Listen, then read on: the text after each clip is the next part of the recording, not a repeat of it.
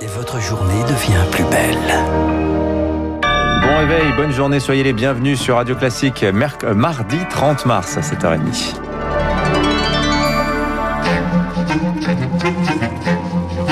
7h30, 9h, la matinale de Radio Classique avec Guillaume Durand. Bonjour à tous. La décision fera date, quel que soit le verdict. Un premier syndicat pourrait voir le jour chez Amazon. Et ça se passe, Marc Bourreau, bonjour aux États-Unis. Oui, bonjour Guillaume, bonjour à tous. Des repas au lance-pierre, pas le temps d'aller aux toilettes, une minute de retard et c'est une heure de retenue sur le salaire, marre des conditions de travail pour les 6000 salariés d'un entrepôt de l'Alabama. Ils ont achevé hier soir le vote pour ou contre la création d'un syndicat. Le décompte démarre aujourd'hui. Bonjour Charles Bonner. Bonjour Marc. C'est l'épilogue de 5 mois de campagne de démarchage aux airs de combattre David contre Oui, car Amazon avait tout sauf envie de voir débarquer un syndicat dans cette usine de l'Alabama. État conservateur, anti-syndicat.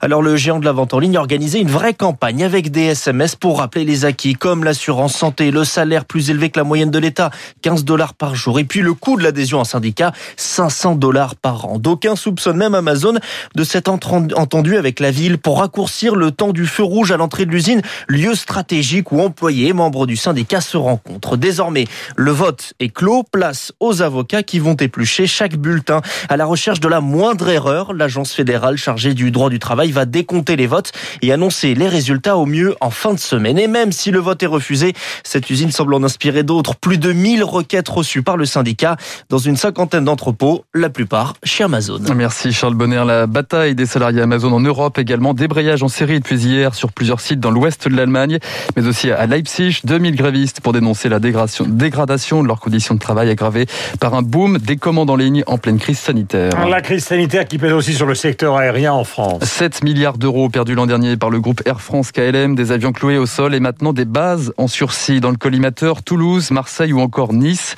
300 suppressions de postes à la clé, incompréhensible pour Renaud Muselier, c'est le président de la région Provence-Alpes-Côte d'Azur. Pourquoi se passer du premier avionneur français euh, qui est de dimension internationale? Et est-ce que Air France a intérêt à se passer euh, du deuxième et du quatrième aéroport français Ça me paraît euh, une stratégie de développement de la compagnie sur ces territoires particulièrement hasardeuse. Ce qui est important pour moi, c'est le redémarrage. Aujourd'hui, la totalité de l'aviation mondiale est à plat, l'aviation française aussi, bien entendu, le tourisme avec, mais ça va repartir. Et donc, quand ça va repartir, il faut être opérationnel. Et pour ça, il faut garder les structures en place qui sont efficientes. Renaud Muselier, le président de la région PACA, au micro d'Éric Mauban. Le coronavirus, c'est les fermetures de classes qui tournent au casse-tête. 3000 étaient portes closes vendredi dernier. Combien seront-elles dans les jours à venir Depuis hier, la règle dans les 19 départements semi-confinés, c'est la fermeture dès le premier cas positif de la maternelle au lycée. Pas simple en pratique pour les élèves et les enseignants. Contraint de passer du jour au lendemain en distanciel. Le mot d'ordre, c'est continuité pédagogique, sauf qu'en pratique, c'est le retour des grandes disparités, selon Maxime Barriot, prof d'anglais dans un collège d'éducation prioritaire à La Courneuve. Il y a euh, le dépôt d'activités sur l'environnement numérique du travail, euh, mais est-ce que tous les élèves euh, auront les moyens de s'y connecter ou de travailler efficacement à la maison? Ce n'est pas certain. On peut aussi envisager des classes virtuelles. Encore faut-il que tous les élèves puissent avoir accès à cette classe virtuelle. Tous les élèves ne possèdent pas d'ordinateur ou de tablette ou de portable leur permettant de se connecter. Je ne parle même pas de connexion Internet suffisamment performante. Un propos recueilli par Victoire Fort. Les établissements scolaires et les enseignants se grattent la tête. Les plateformes numériques, elles, se frottent les mains. Le secteur de la formation à distance, grand gagnant des fermetures de classe. L'EdTech, comme on l'appelle, c'est 16 milliards de dollars d'investissement l'an dernier. Et d'ici 4 ans, il pourrait représenter pas moins de 500 milliards de dollars au niveau mondial. L'enseignement par écran interposé a de beaux jours devant lui, y compris dans le monde d'après, Eric Kioch. L'année dernière, les écoles ont dû fermer 10 semaines. Malgré la poursuite des cours à distance, élèves et enseignants ont parfois eu du mal à suivre. Résultat, des lacunes difficiles à rattraper, comme pour le fils de Laura. Ils n'ont pas pu terminer le programme dans cinquième. Ça fait des trous dans les apprentissages et les élèves perdent pied. On a senti un réel besoin pour notre fils de rattraper tout ça. Conséquence, Laura a opté pour des cours de soutien individuel à distance, une heure et demie de mathématiques par semaine. Avantage, un enseignant à l'écoute d'un seul élève et des supports numériques très pratiques. C'est quand même aussi une facilité. Il peut conserver des exercices faits pour le revoir plus tard. Ça permet de partager des tableaux. Il y a une interactivité. Adapté aux générations du numérique, ces cours séduisent chez Academia, leader du secteur en un an. La part du soutien en visio est passée de 5 à 40 et avec la pandémie, les besoins ont également changé. Philippe Colléon, patron d'Acadomia. Les parents nous appellent beaucoup moins pour progresser de 3-4 points, mais beaucoup plus pour motiver leurs enfants dans leur scolarité complètement chaotique. C'est beaucoup plus un accompagnement psychologique que purement scolaire qui nous est demandé. Le e-learning, c'est aussi pour les adultes. Chômage partiel, pas de loisirs, alors on se forme pour changer de métier, apprendre une langue.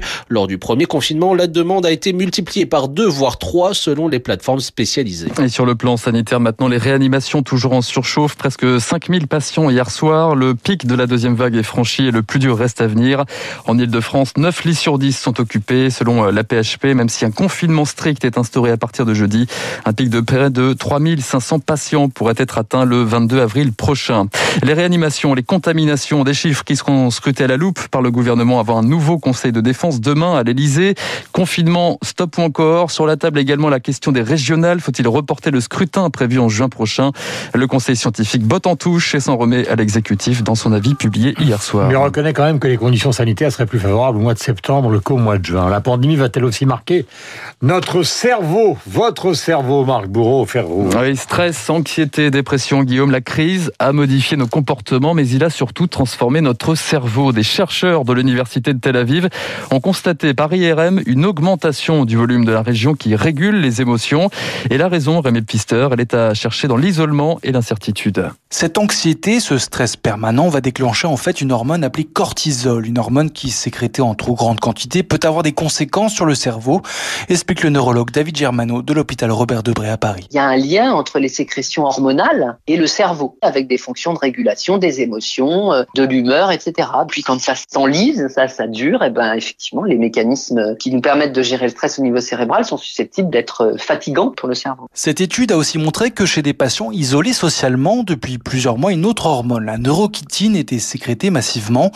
Elle influe directement sur l'humeur, selon le neurobiologiste bassiste Libé Philippot. Quand on est en isolement social, on va sécréter de la neurokinine. Et ça, ça va entraîner une agressivité, une irritabilité euh, chez les individus. C'est une des premières études, une des rares études chez l'humain en période de confinement où effectivement on voit un effet sur des régions cérébrales. Les chercheurs vont s'interroger désormais sur les conséquences que ces hormones pourraient avoir sur les enfants. Leur cerveau, encore en construction, pourrait être impacté de façon définitive. Et pour combattre l'incertitude, une date à cercler de rouge sur le calendrier, le 19 avril, date à laquelle les vaccins Johnson Johnson arriveront en Europe. 19 avril, date à laquelle aussi les États-Unis vont élargir le rythme des injections. Joe Biden promet que 90% des adultes américains seraient désormais éligibles au vaccin. Enfin, un peu de d'ondes positives pour finir ce journal, Guillaume. Celle de Radio Classique, en, l'occurrence, hein, qui traverse les frontières. Sachez qu'un passionné a réussi à capter la radio depuis euh, Siltakila. C'est en Finlande, une petite ville entre Helsinki et Saint-Pétersbourg. Alors vous savez, Guillaume, comment on dit bonjour, comment ça va en finlandais Pas du tout. Pas du tout. Eh bien, on dit Ei Mita Kulun. Alors, petit doute sur la prononciation. Euh, S'il pouvait nous répondre justement cet auditeur, ça pourrait nous rendre. Mais il va faire ça par mail et Voilà. nous lui téléphonerons, nous l'appellerons et peut-être qu'un jour nous le prendrons à l'antenne de Radio Classique. Il est 7h et presque 39 minutes. C'est un double anniversaire aujourd'hui, celui d'Eric Clapton qui a 76 ans, le célèbre guitariste britannique né le 30 mars 45 et le Royal Albert Hall, salle de concert qui a été inaugurée le 30 mars 1871, il y a 150 ans. Ce sera le sujet du journal imprévisible. Toutes les formes de musique s'y sont déroulées, mais si nous parlons d'Eric Clapton, c'est parce que le 29 novembre 2002, il avait organisé l'hommage à George Harrison et sont arrivés sur scène Gary Brooker, Tom Petty, Joe Walsh, Klaus Vorman, Ringo Starr, Eric Clapton, bien évidemment. Et pour démarrer donc When My Guitar Gently Weeps, un homme est entré dans la salle au piano, on ne l'attendait pas, Paul McCartney.